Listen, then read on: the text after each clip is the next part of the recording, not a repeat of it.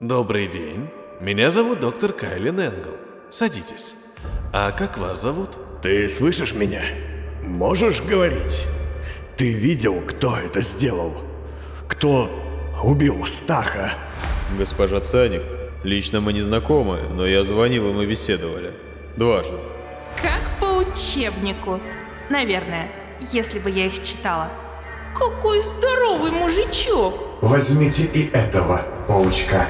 Только живо.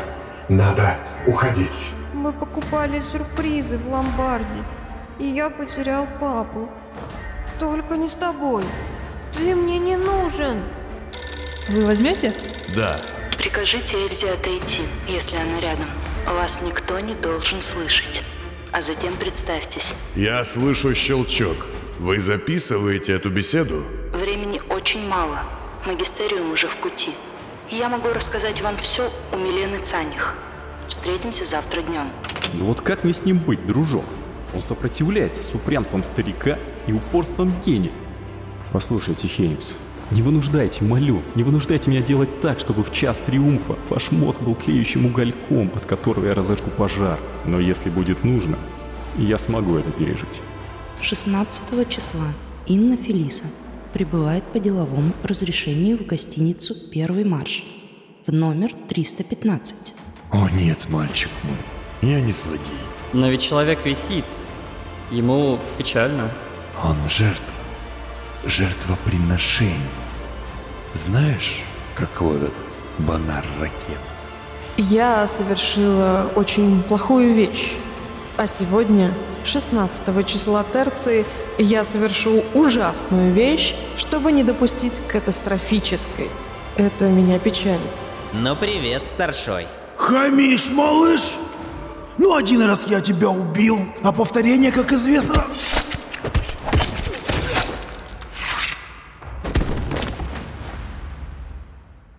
Акт 2. Интерлюдия 92. Как вы себя чувствуете, профессор комиссар? Алан Хеймс, лежа в специальной ванной в жилом сегменте Милены Цаних, вздрогнул и открыл глаза. Процедура починки его разума после опытов Войцеха была весьма тяжелой, и старого ученого тошнило. Я уже не то, ни другое. Доброе... Доброе время суток, Камилла. А вас не смущает, что я немного не одет?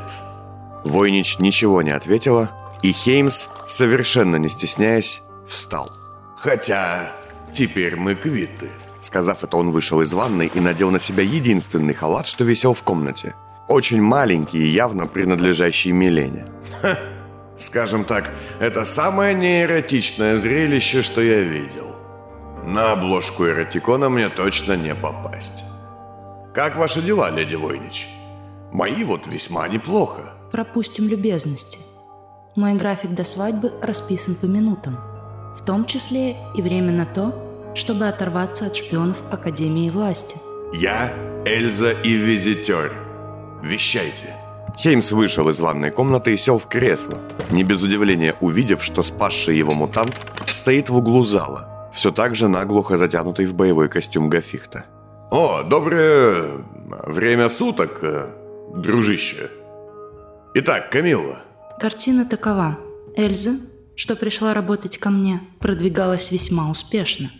Затем Донни сбил ее с толку своим появлением.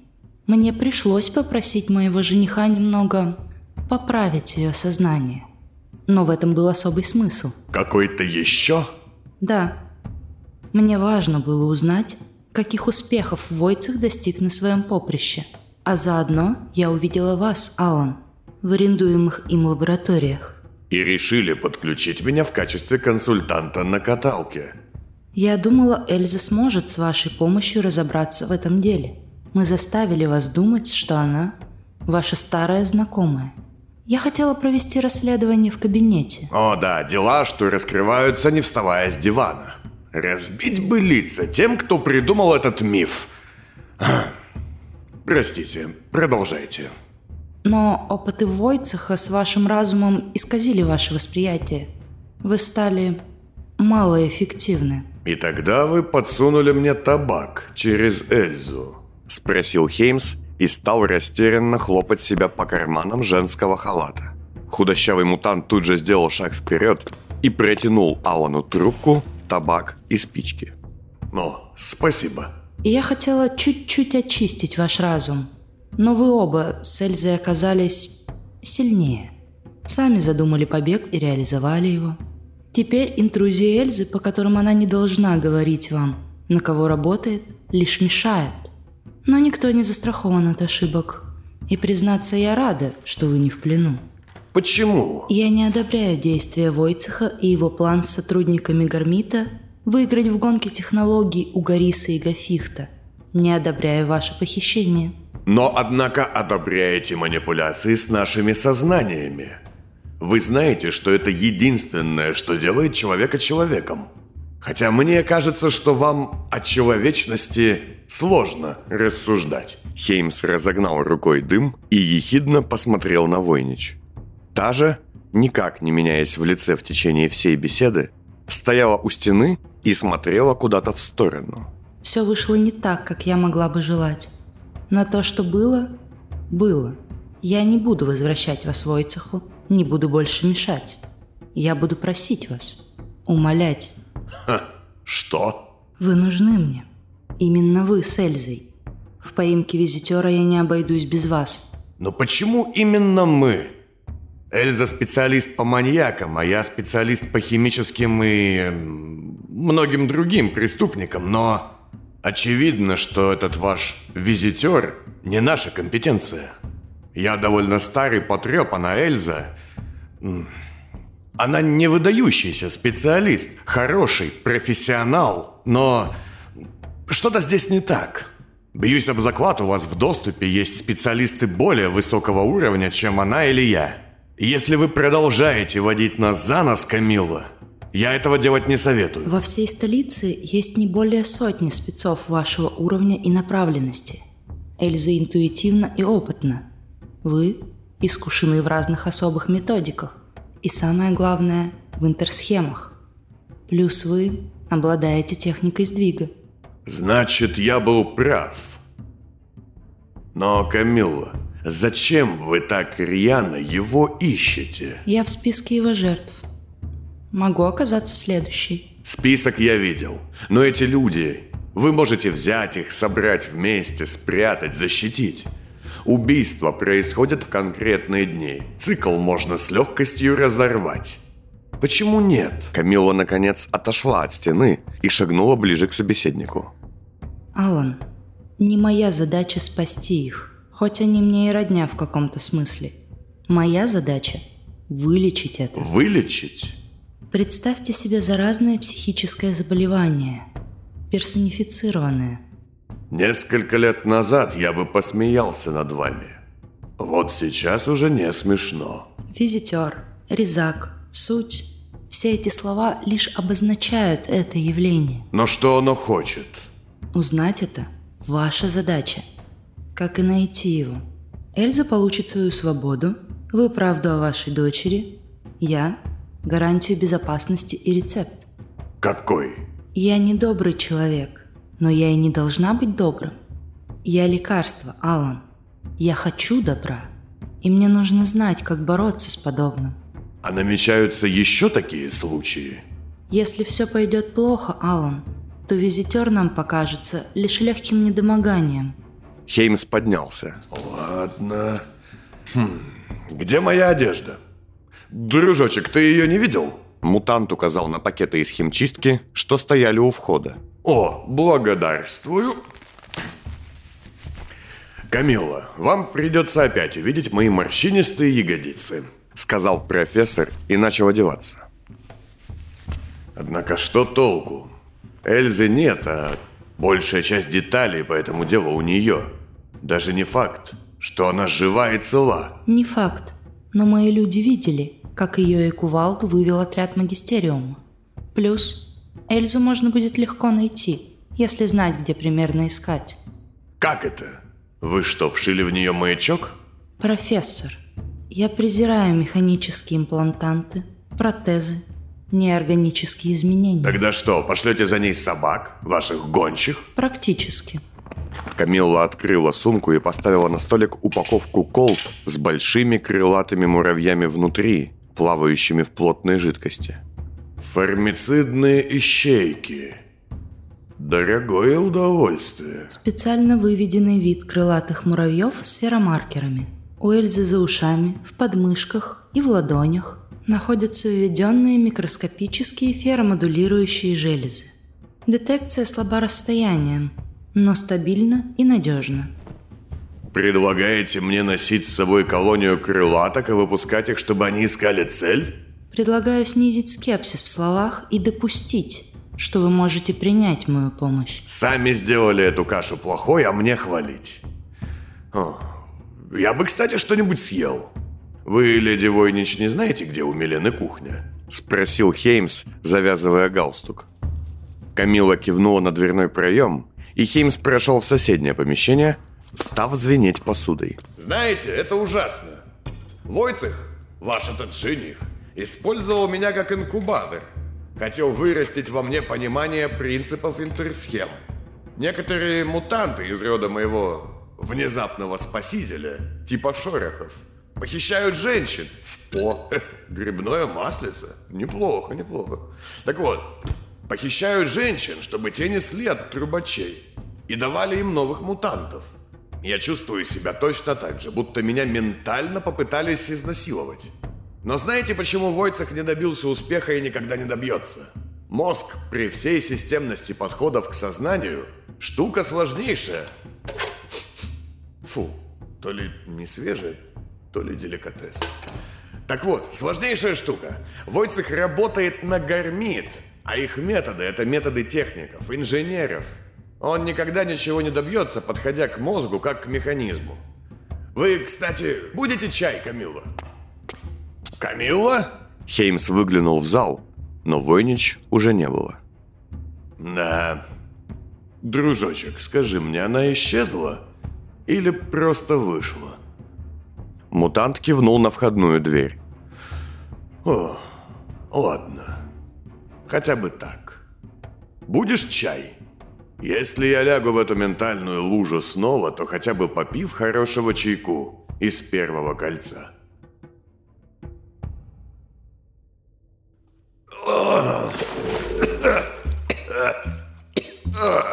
Второе пробуждение Хеймса было куда более тяжелым и болезненным. Его сознание словно вырвали из глубокого болота сотни небольших крючьев и бросили в тело. Скорее бы это кончилось. Уже все? Нет, Алан. Нам надо прерваться. Над Хеймсом, все так же лежащим в ванной, стояла Цаних, застегивающая пальто под горло. Вы нужны мне на оперативном задании. Вы и ваш выращенный болванчик. Милена, следите за словами. Что-то не так? Спросил ученый, увидев, с каким выражением лица собеседница поглядела на него. Сегодня в гостиницу «Первый марш» приезжает моя подруга Инна Фелиса. Она в списке. Вам стоит поговорить с ней. Она многое может прояснить. Если я все верно понимаю, то сегодня ведь день убийства. Алан, нет времени рассуждать. Вы пойдете? А я готов. Все эти блоки, интрузии, вы не убрали их полностью. И Камилла... Она занятой человек и готовится к свадьбе.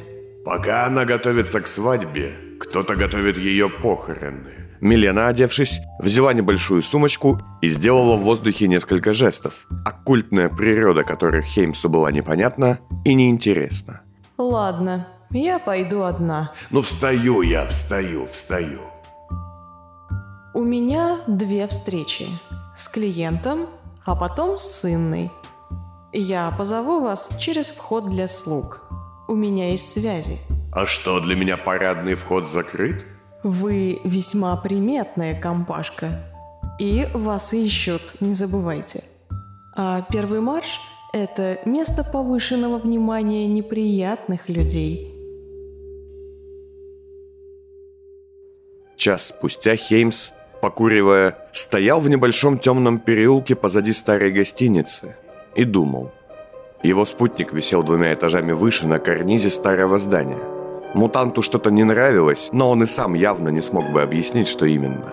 «Я бы тоже предпочел ходить здесь твоими путями, дружище». Находившаяся рядом с задним входом дверь погрузочных систем открылась, но вместо ожидаемых баков с мусором на ней появилось несколько людей. Мужчина в богатом костюме и плотной дыхательной маске, девушка, двое парней и два больших мешка, в которых, судя по торчащим из одного рукам, очевидно, были люди. Хеймс отошел чуть назад во тьму. Вышедшие же огляделись и быстро зашагали прочь. Мешок на человеке, чьи руки увидел Хеймс, был затянут плохо, спадал, и ученый успел увидеть лысую голову похищаемого до того, как девушка затянула ткань плотнее.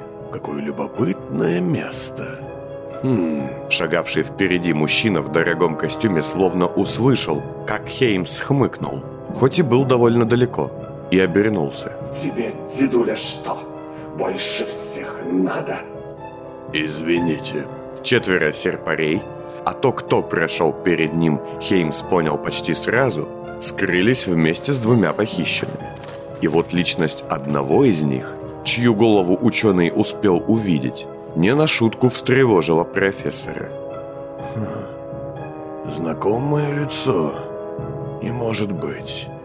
Хеймс поднес манжету к рту и что-то нажал внутри рукава. Дружочек, отзыв. Слышишь меня? Проследи-ка за этой компашкой, ладно?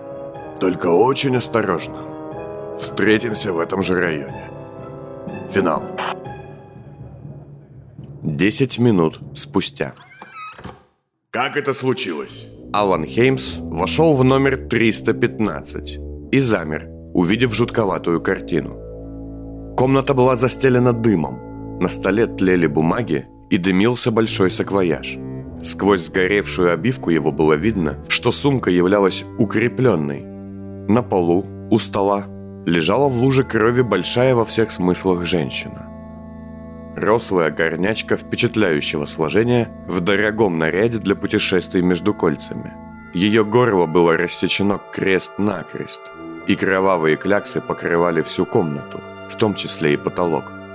Лампа была разбита, света не было, и фонарики двух гончих войнич, что Камила отправила на помощь Хеймсу, выцепляли из дыма жуткие следы недавнего убийства, в деталях которого сыщику и предстояло разобраться. «Никто не знает, господин. Мы пока никакой огласки ничего не передавали», — ответил один из двух гончих, повернув на профессора свою пёсью маску. «Именно в этом номере один мой хороший друг принял смертельную дозу Ноктума. Это она, Милена? Это госпожа Инна Фелисса?» Спросил Хеймс, осторожно присев рядом с телом и надевая перчатки. Да, я... я выйду. Сказала Цаник, закрывая рот рукой, не в силах сдержать слезы. Уехать из четвертого кольца, чтобы погибнуть в первом. Да. Хеймс вытащил фонарик и провел лучом света по комнате. Мать твою! Световое пятно выхватило из дыма маленькую девочку, что сидела в углу между кроватью и тумбочкой. Это была худенькая, кудрявая и светловолосая девчушка с большими карими глазами. Не моргая, она глядела перед собой, сжимая в руках несколько карандашей, все красного цвета. На ее светлых волосах была кровь, как и на дорогом платьице, а все тело било мелкая дрожь. Кто это? Подопечная Фелисы, видимо. Она же воспитательница. И, видимо, девочка приехала с ней вместе.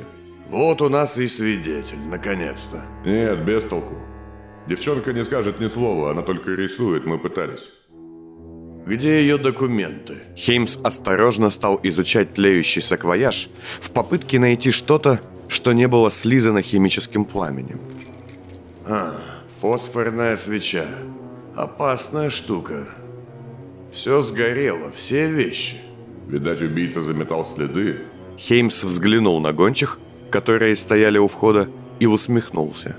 Скорее убитая. Так, осторожно соберите все целые бумаги. Я пойду найду воды для ребенка, а вы уведите ее в соседний номер.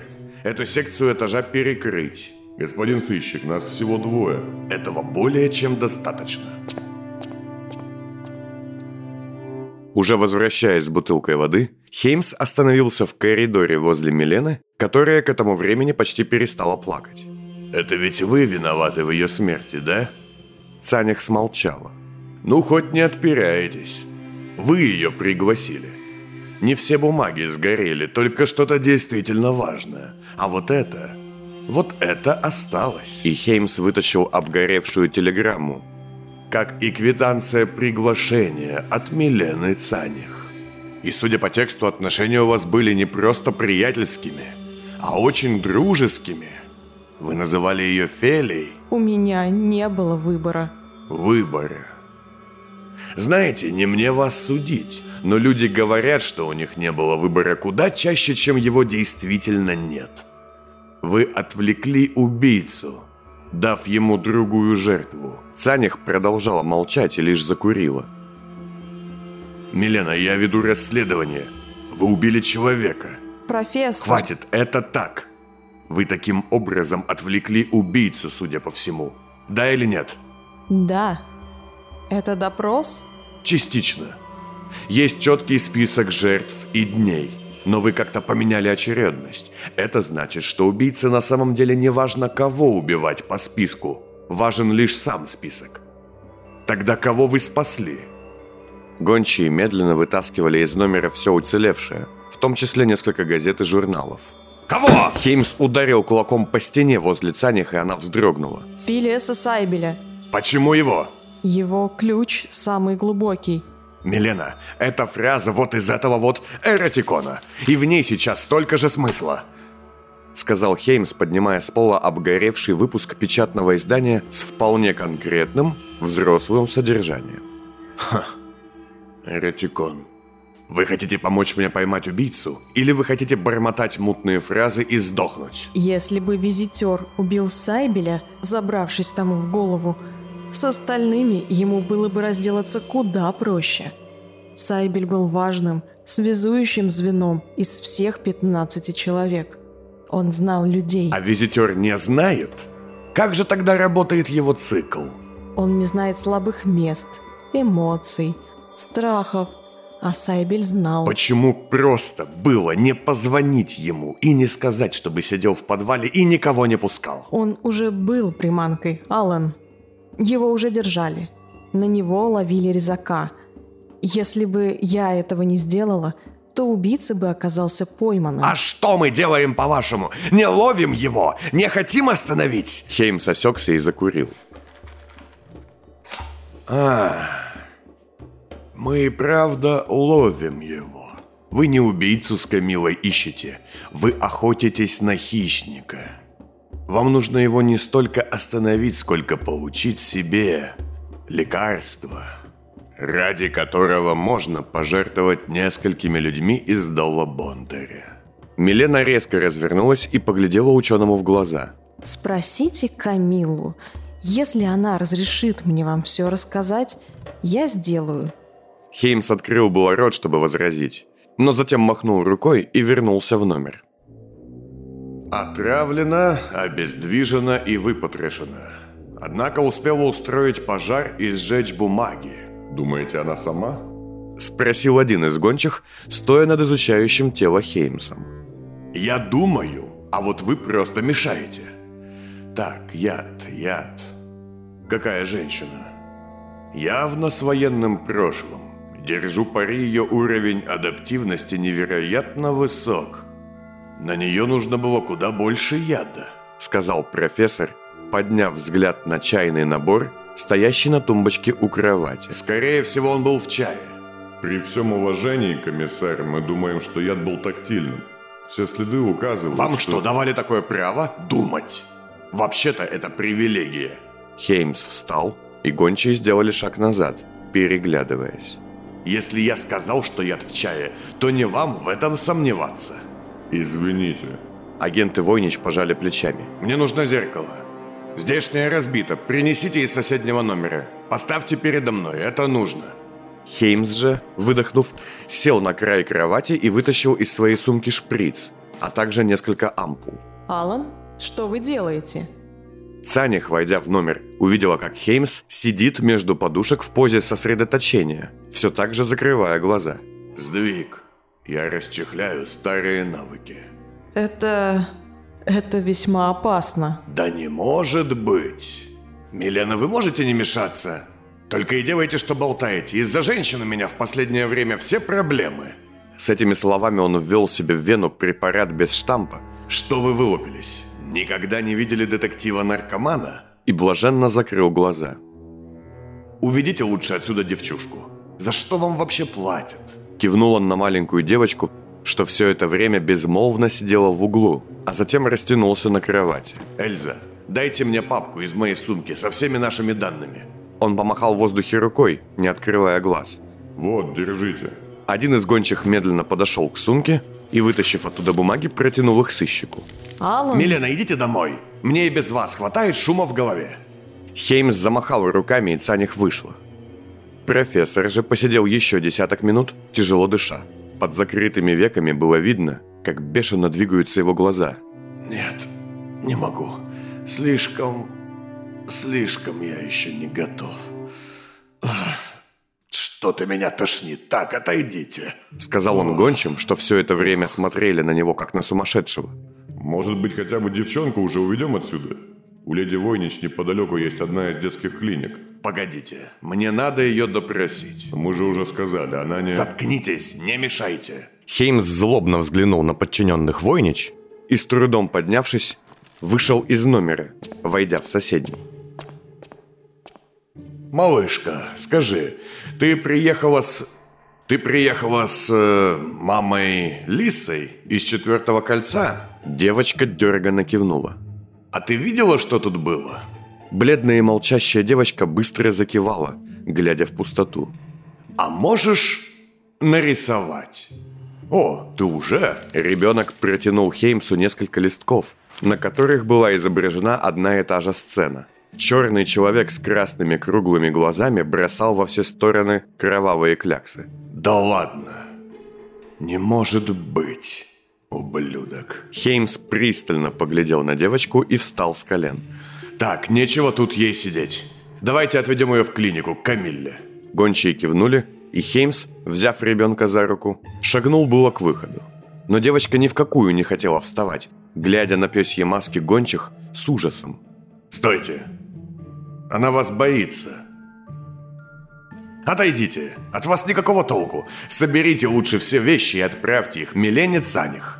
А после, после идите вот по этому адресу на почту и проверьте, кто получил посылку от Войты. Вот код. Только без лишней инициативы. Узнать и вернуться. Ясно? Все равно все запорите. Мы вас поняли. Гончие сделали пару шагов назад, освобождая проход. И Хеймс вышел с девочкой в коридор. Пойдем, дочка. Я отведу тебя в безопасное место.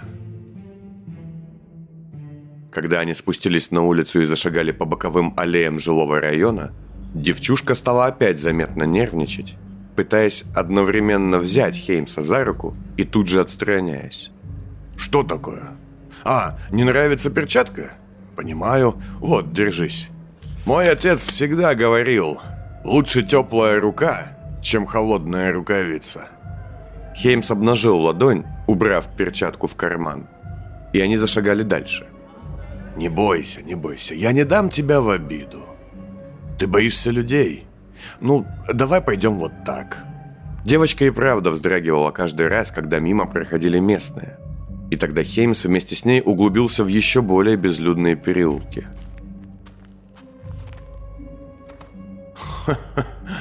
Обычно взрослые дяденьки заводят детишек в темные подворотни, а не наоборот. Веселая игра получилась. Неплохая попытка в целом. Для импровизации, как я понял. Этих двух дуралеев ты смогла бы обмануть. Они, возможно, толком в других кольцах и не бывали, да и детей не видели. Девочка, все еще шагая рядом, поглядела на Хеймса с вопросом. «Я все думал об этих убийствах, малышка. О том, как визитер умудряется наносить свои визиты людям, далеким от таких вещей, как доверие и простодушность. И увидев тебя, сразу понял. Дети. Потеряшки, плачущие на улицах, в хорошей одежде, напуганные. Кто устоит? Кстати, да. Хеймс уселся на небольшую лавочку и закурил. Ключевой ответ мне дало убийство Хаевича. Его дети сидели за столом и погибли. Кто бы ни пришел в гости, знакомый человек или уж тем более неизвестный, такие дельцы, как Хаевич, никогда не посадят своих детей ужинать вместе с ним. Но вот с ребенком... С ребенком, да. Чтобы он чувствовал себя спокойней. Руки его начинали трястись и плохо слушались. Ты не из четвертого кольца. Нет следов маски, а у детей они видны явнее. И одета ты хорошо, а значит, не тряпкой прикрывала бы свое лицо. Поверь мне, как отцу я в этом разбираюсь. Детские дыхательные маски, сколько на них уходят денег. К тому же никто не называл Инну Фелису мамой Лисой. Девочка сделала шаг назад, но в ее глазах уже не было страха, лишь любопытство. Странный набор. Снотворное в напитках, эротические журналы с газовыми ампулами, помада, спицы в волосах, тактильный яд на ладошках. Хеймс поднес к лицу свою руку. Было видно, что ему сложно сфокусировать зрение. Больше похоже на набор юных профурсеток-воришек, а не маленьких детей. Вряд ли в вашем арсенале могут... Его трубка упала на мостовую, и сам он, потянувшись за ней, соскользнул со скамейки и встал на колени. Могут быть такие вещицы.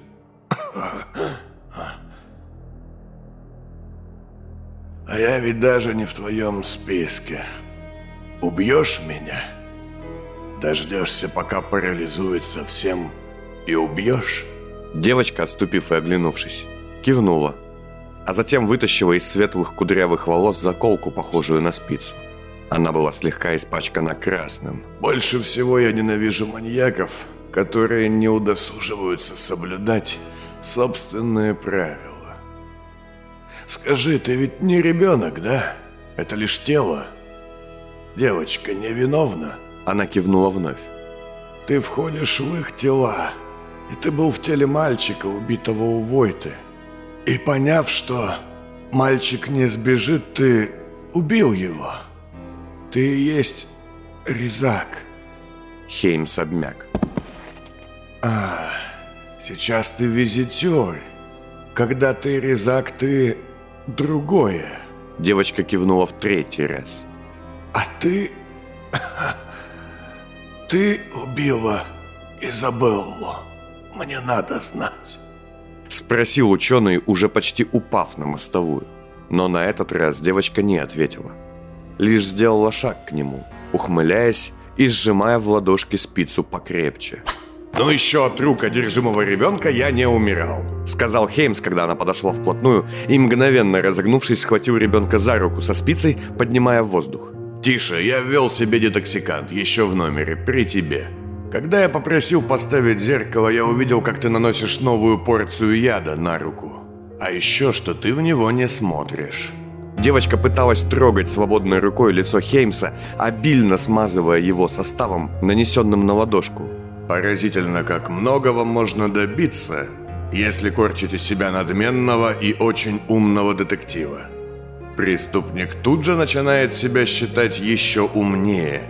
Ха, безотказно работает годами. Надо отдать им должное, ищейки были правы, яд тактильный. Но в том, что я тебя не допрошу, тварь, они ошиблись. Он бесцеремонно прижал девочку к стене. А, как я и думал. Хеймс грубо одной рукой, как взрослого преступника, обыскал девочку и вытащил из потайного кармашка маленький осколок старого зеркала. «Я не знаю, что ты. Я не знаю уже, во что верить. Акустическая интерсхема, гипноз, телепатия, злой дух. Да и есть ли разница? Но у тебя есть два выхода, мразь. Либо ты сейчас же отпустишь девочку и сбежишь, или я заставлю тебя говорить. И я хочу, чтобы ты, гадина, запомнила одну вещь. Я мог бы бросить это дело. Мне не очень интересно спасение всех этих болдов, энглов, цаних и прочих сайбелей. У них был выбор, а у детей... Нет, гадина, детей ты трогать не будешь, потому что я найду тебя и убью тебя чем бы ты ни была. Девочка дергалась, извивалась в его руках и внезапно стала меняться. Папа, мне больно! Хеймс, выпуская ее, отшатнулся. Вокруг играли тени, воздух стал серым. На мостовую перед ним упала Изабелла. Ее глаза были полны крови и слез. Папа, Что? не надо! Это ты виноват! Сказала Изабелла, поднимаясь. Ее лицо искажал ужас, пачкали слезы, но тело... Тело, подобно кукле, двигалось совсем иначе.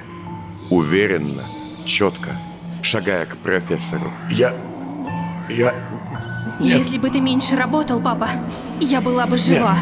Нет, нет, нет ты не Белла. Это даже не твой голос. Я скучаю, папа. Иди ко мне. Изабелла подхватила упавшую спицу и... Нет! Хейм стоял в переулке, вжавшись в стену, а перед ним лежали две части тела, разрубленные пополам одним мощным ударом кудрявой светловолосой девчушки. «Что? Что ты наделал, идиот?» Хеймс кричал это мутанту в боевом костюме, что, оголив серпы, стоял над телом убитого ребенка, секунду назад спрыгнув с карниза. «Никогда, слышишь, никогда не поднимай руки на детей! Твою твою мать! Хеймс покачнулся и осел, а затем его вырвало на мостовую. Все в порядке. Это детоксикант и яд выходят. Ну и все, что я увидел вместе с этим.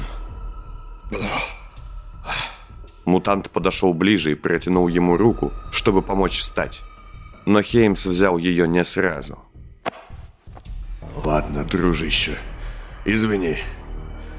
Я понимаю, ты делал то, что она велела тебе делать со мной. Защищал. Спасибо. Отряхнувшись, ученый вытащил свисток и поглядел на тело. Мы найдем это чудище. И я лично руками медленно разорву его на клочки, даже если оно существует только в головах. Он поднес свисток к губам, и улицу заполнил тревожный звук, который никогда не означал ничего хорошего.